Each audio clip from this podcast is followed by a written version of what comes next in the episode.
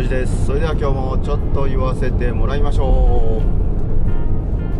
う。はい。京都は台風が過ぎ去っていきましたが皆さんお怪我等ないでしょうか？大丈夫でしたでしょうか？えー、私は絶賛筋肉痛でございます。単語ウルトラマラソン100キロなんとか完走してまいりました。その話を2回ぐらいに分けて話したいと思います。ちょっと1回だと長いと思うので。でですね今日はなんどっちの話をしましょうか、まあ、どんな感じでどういう対策をしてレースを走ったかというのを今日話しましょうか。で次はダラダラと、えー、レース中どんな感じだったかを話してみましょうか。まあ自分の、えー、美貌録的な感じで、えー、2回目は話してみたいと思いますが今回は、えー、まあ、どういう対策をして走ってどんなあタイム順位だったかというのを話せたらなと思います。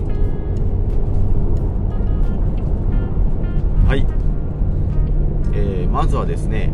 えー、簡単な単語ウルトラマラソンの概要を、えー、話したいと思います。京都府北部の京丹後市というところをぐるっと100キロ走るえ、ウルトラマラソンで。今年は、え、新コースに変わったということで、まあ、僕初めて、えー、ダンゴウルトラを出たんでその旧コースを知らないんですが今年の方が多分、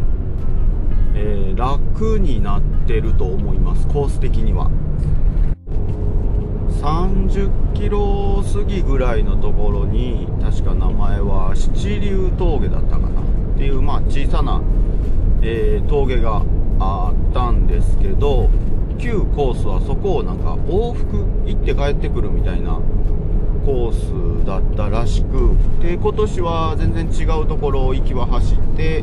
ぐるっと回ってきた時にその七竜峠を1回だけ通るコースだったんで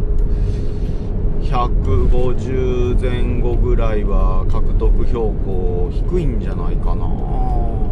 100m ぐらいかな。行きも一応新コースも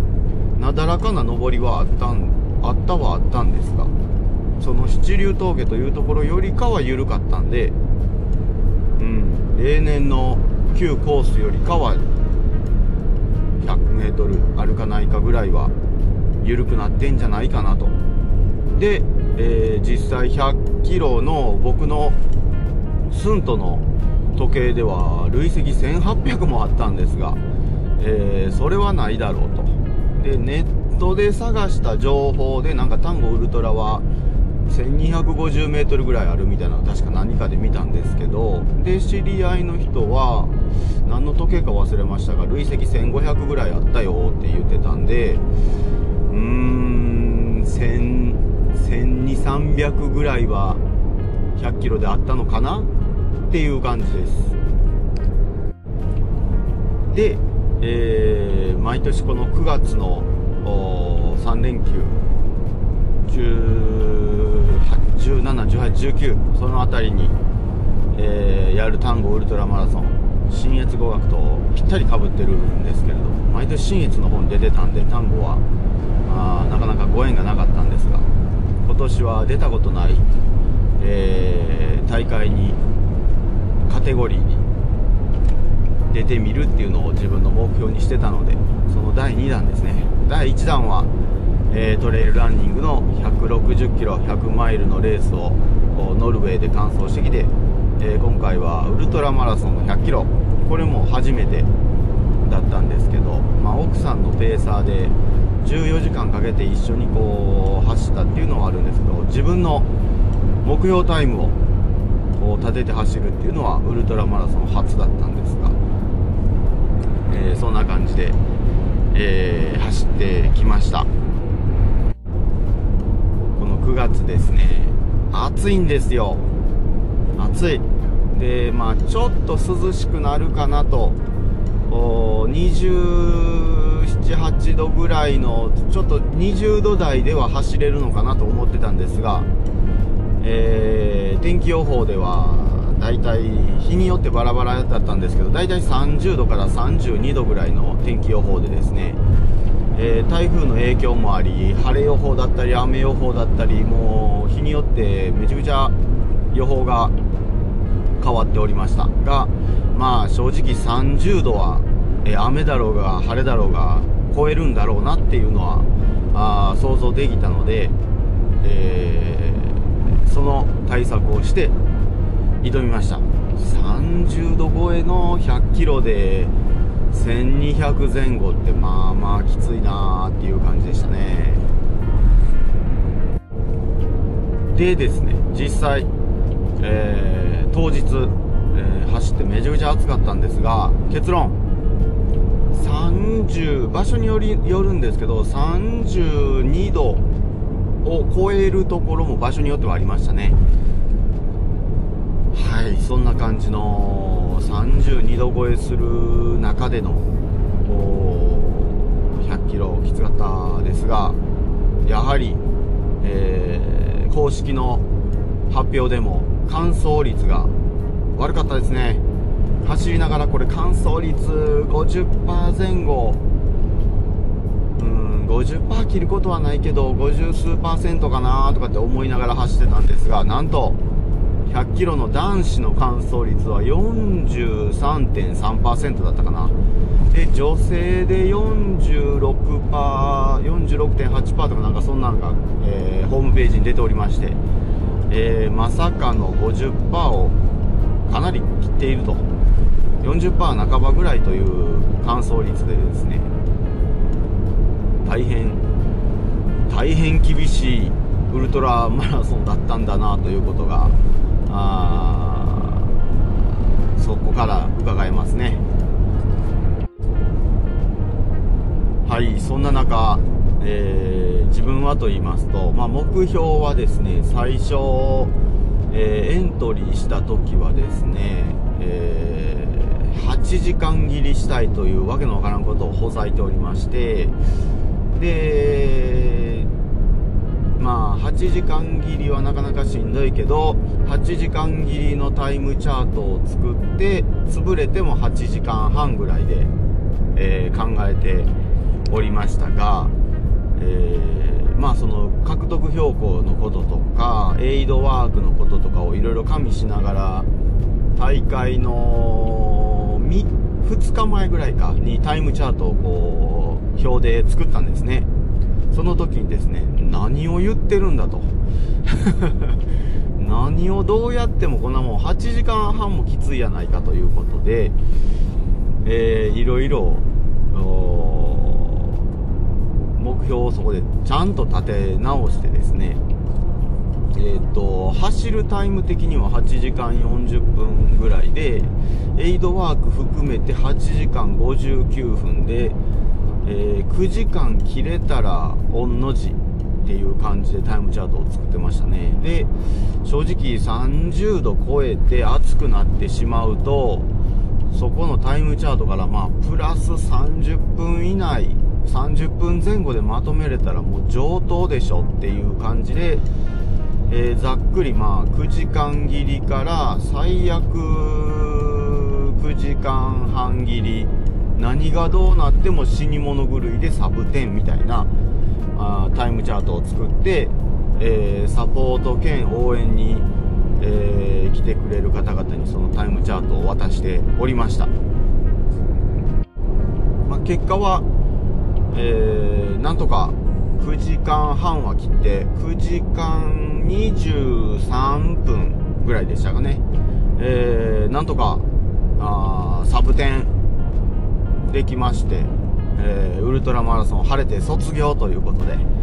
えー、初ウルトラマラソン、初サブ10、えー、そして卒業、え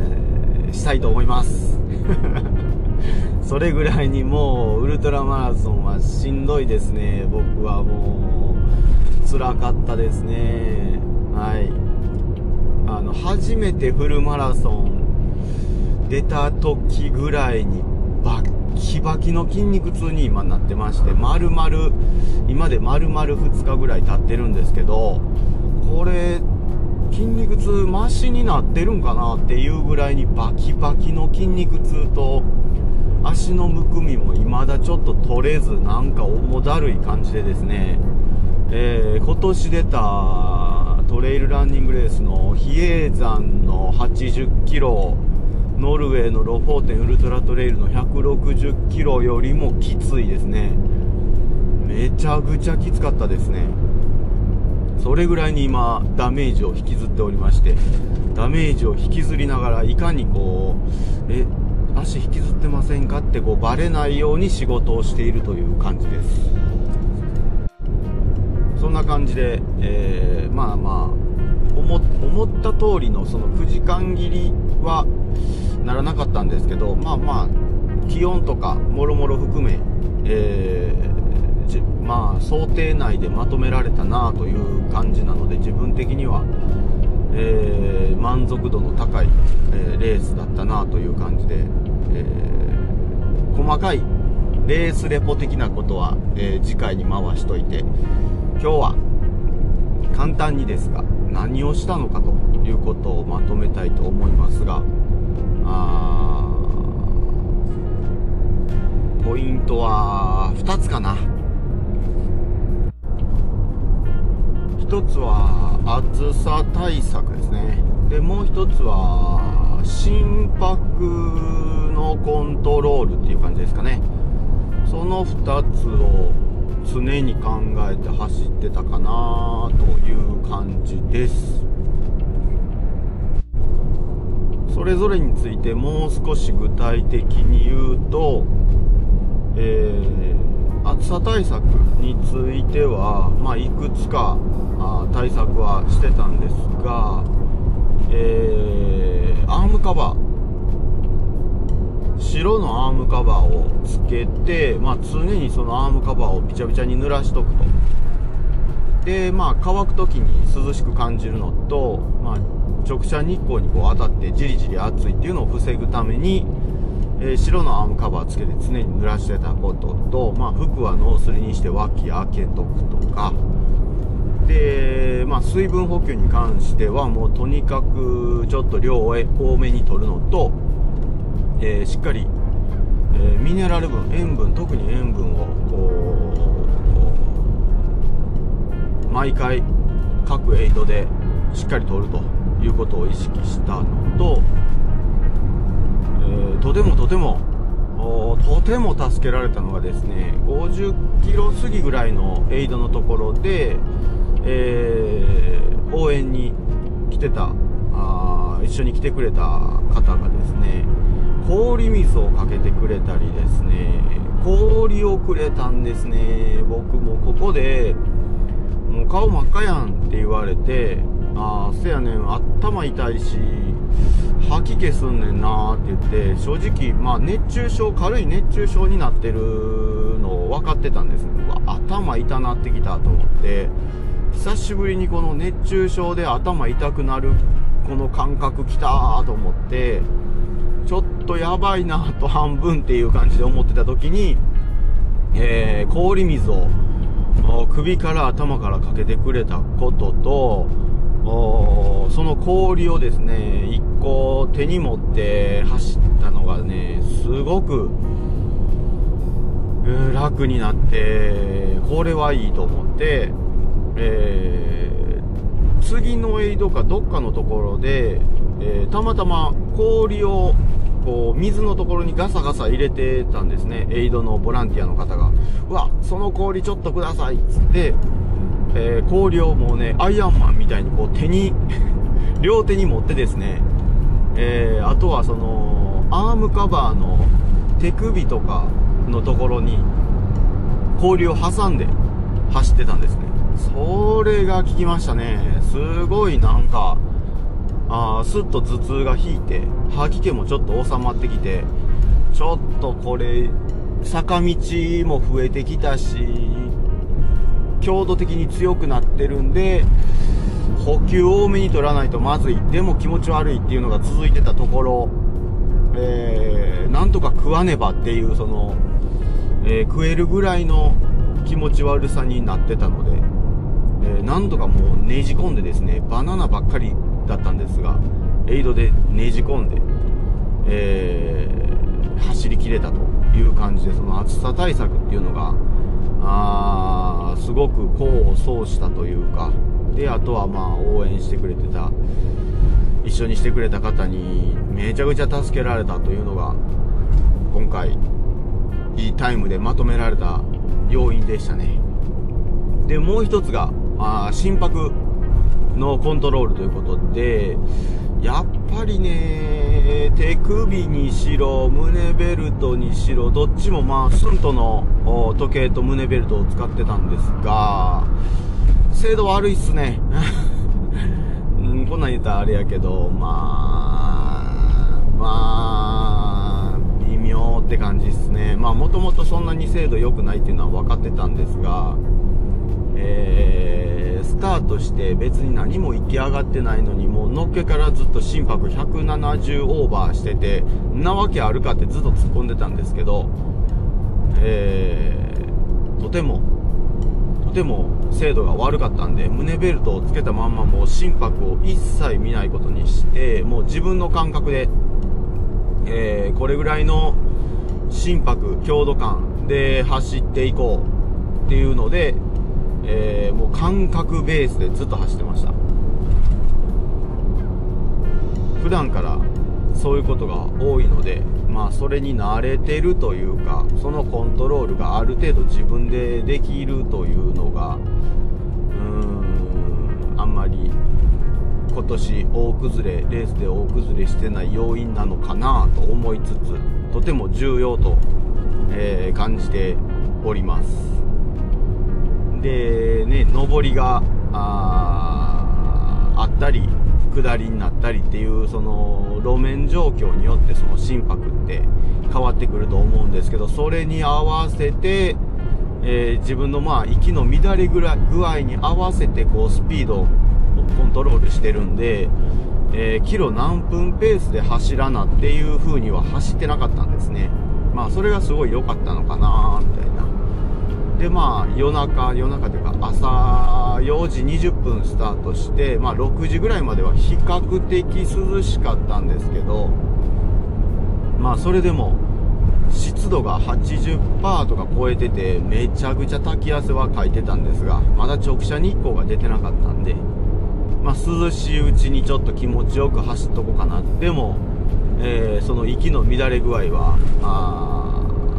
ある程度抑えめにして走ろうみたいな感じで走ってたのがまあまあ後半もなんとかあ頑張って走れた要因なのかなというふうに思いました。まあそんな感じでなんとか走れて、えー、実際1240人ぐらい出てて一応速報値では16位だったんでもともと僕大体どんな大会出ても上位10%だったぐらいで走るぐらいの走力だったんですがなのでまあ大体100位以内に入ったらいいんかなぐらいの単語ウルトラぐらいの規模感だったら1000人規模ぐらいだと思ってたんでまあ100番以内で帰ってきてたらトップ100に入れてたら御の字じゃねえぐらいで走ってたんですけどまさかのトップ20ぐらいで帰ってこれてたのは、えー、びっくりしてですね。うん。まあでも順位は正直相対的なものなんで自分より速い人なんかいくらでもいるし、まあ、あの人が出てなかったからこの順位になってただけやるぐらいで僕はまあ卑屈な人間なんで全く順位のことは気にしてないんですがまあ単純にタイムがある程度納得できてそれに